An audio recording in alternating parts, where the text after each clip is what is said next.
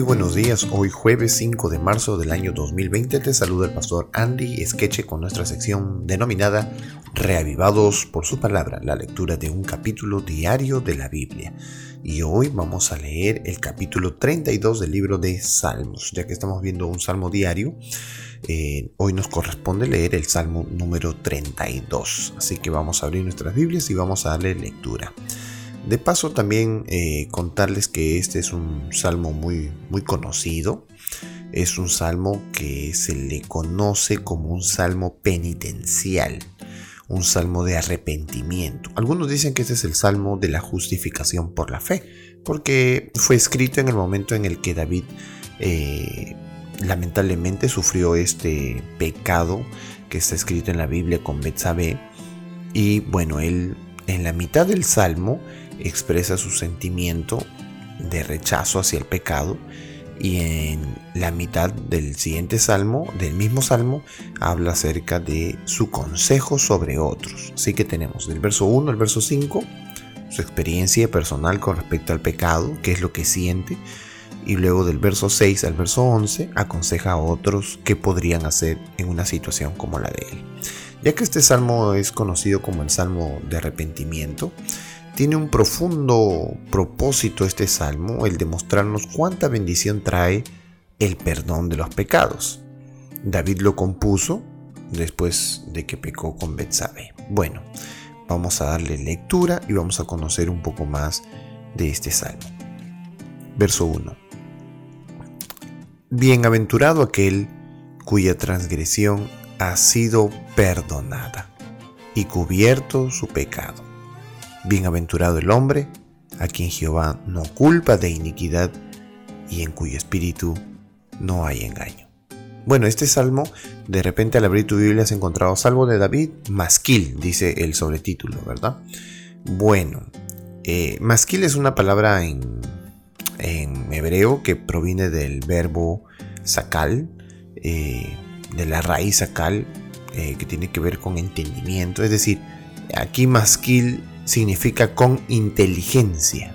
Salmo de David, con inteligencia. ¿Qué, nos va a expresar él con inteligencia? Bueno, el primer texto y el segundo nos habla acerca de cómo hace feliz el hecho de ser perdonado, el hecho de que nuestro pecado haya sido quitado. Por eso dice él, bienaventurado, ¿no? usando el hebreo asre, que significa alegre, ¿verdad? Este, bendecido. Ah, bendecida es la persona cuya transgresión, y aquí en el verso 1 y 2 nosotros vemos tres veces que se repite eh, el pecado, pero en tres maneras. La primera es transgresión, transgresión que viene del hebreo pesha, que significa rebelión, que implica un pecado voluntario hacia Dios. El segundo, eh, y ha sido cubierto su pecado, pecado que viene del verbo jatá, eh, que en realidad eh, significa lo que estamos leyendo, es decir, que hierra el blanco, que no cumple su deber, es decir, está hablando de transgresión, de una rebelión, eh, cubierto su pecado de algo que no estaba bien, que no cumplió su propósito. Y en el verso 2 encontramos que Jehová no culpa de iniquidad. Esa palabra iniquidad, que es el verbo awon, la palabra awon en hebreo, que significa perversidad o distorsión moral o culpa. Bueno, estos dos textos nos hablan aquellos que han sido perdonados de su pecado, de su iniquidad, de su transgresión. Y deben ser felices porque eh, es Dios quien no culpa su iniquidad y en cuyo espíritu, en el del que ha cometido el pecado, ya no hay, ya no hay engaño del verbo remillá, es decir, que no tenía ningún engaño ni para sí mismo ni tampoco delante de los demás o de Dios. Es decir, su confesión ha sido tan sincera que ha quitado totalmente el pecado de su, de su vida. Bueno, debe sentirse feliz la persona que su pecado ha sido quitado. Versos 3 y 4. Mientras callé, se envejecieron mis huesos, en mi gemir todo el día. Bueno, esta es una clara referencia a cuando nosotros en vez de confesar nuestro pecado y nuestra culpa a Dios, lo ponemos en nuestro corazón y lo albergamos Y aquí David está dando la experiencia de qué sucede cuando un pecado no es confesado. Eh, se siente preocupado, no duerme, no come, su mente está pensando en cómo solucionarlo de manera personal, ¿verdad? Eh, y aquí dice que se envejecieron mis huesos, ¿qué tal la expresión, la de David, ¿verdad? Eh, como si en realidad cargara tremenda cosa en sus espaldas, ¿no? Y todo el día bueno, y por esa razón hay muchas personas que a veces no olvidan su pecado y están rogando a Dios, rogando a Dios, rogando a Dios que los perdone. Si una persona, tú o yo, eh, rogamos a Dios por perdón y no sentimos que Dios nos haya perdonado es porque nuestro pecado sigue siendo acariciado en el corazón. Si no, tendríamos lo que dice el verso 1 y 2. Feliz, dichoso, aquella persona que ya no tiene el pecado en su vida, ya no hay engaño en su corazón. Sin embargo, lo contrario se da en el verso 3. Si no lo confiesas, entonces esto está dándote duro todo el día. Verso 4. Porque de día y de noche se agravó sobre mí tu mano. Se volvió mi verdor en sequedades de verano. Qué triste. La experiencia de David cuando, cuando él pecó. Verso 5. Mi pecado te declaré y no encubrí mi iniquidad. Dije, confesaré mis transgresiones a Jehová, y tú perdonaste la maldad de mi pecado. Muchos piensan que pueden participar del pecado al menos por un tiempo, sin acarrearse graves consecuencias, y que después de algún momento conveniente se arrepentirán y obtendrán el perdón. Pero lo trágico del pecado es que él se posesiona de tal modo del alma y se transforma en parte tan esencial de la manera de vivir, sobre todo cuando lo practicas a sabiendas, que muchas veces el pecador termina por no sentir ningún deseo posterior de abandonarlo. Sin este deseo básico, no puede haber perdón. En muchos casos podrá surgir un deseo aparente de obtener la salvación y expresarse un pedido aparentemente sincero de librarse del pecado. Pero si no existe el deseo básico de abandonar los pecados, todo es en vano. Como dice eh, el libro de Hebreos, ¿verdad? Eh, en el capítulo 10, verso 26, dice, si después de recibir el conocimiento de la verdad pecamos obstinadamente, ya no hay sacrificio por los pecados, ya no existe Cristo, no, no hay forma. Tú has decidido pecar y te gusta pecar y entonces vivirás en el pecado y las consecuencias del pecado. Por esa razón dice David aquí, mi pecado te declaré y no encubrí mi iniquidad. Aquí confesó David su pecado ante Dios confesó sus transgresiones, confesó su iniquidad, confesó su maldad.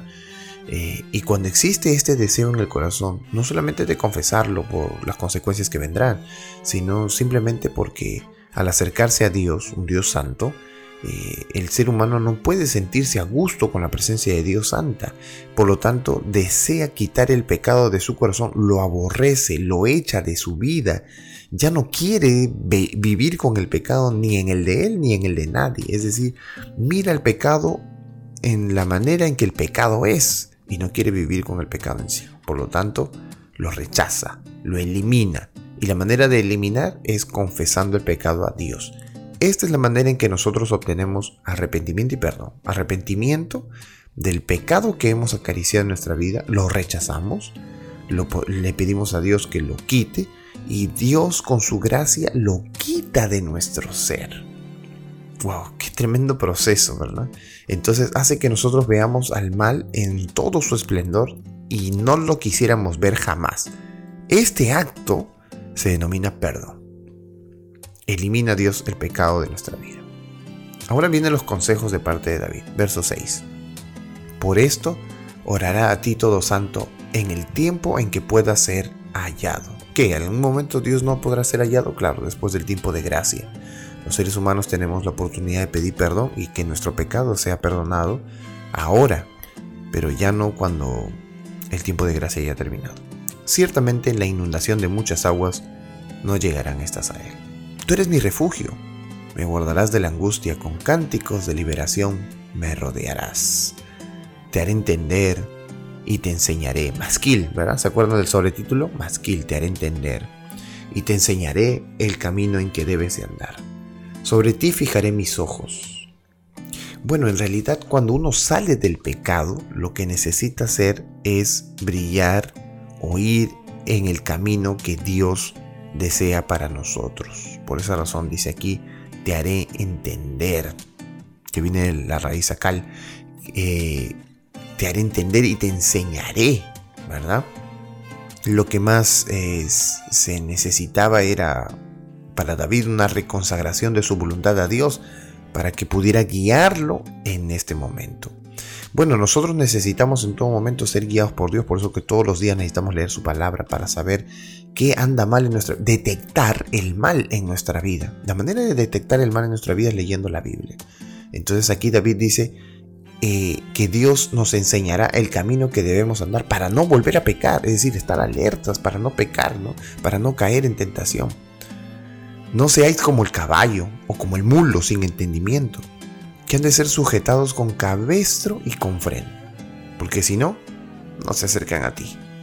Bueno, nosotros no somos como los animales para andar en esa condición. Verso 10. Muchos dolores habrá para el impío, mas el que espera en Jehová le rodea la misericordia. Alegraos en Jehová y gozaos, justos, y con, cantad con júbilo todos vosotros los rectos de corazón. Qué tremendo salmo acerca del perdón y el arrepentimiento en la vida de un hombre como David que cometió un grave delito y sin embargo, después de confesarlo, sintió en su ser la más dichosa de todas las actitudes, de todos los sentimientos que podría haber en nuestra vida, el perdón de Dios. Que Dios te bendiga en este día especial, seas perdonado por Él y cada día seamos reavivados por su palabra.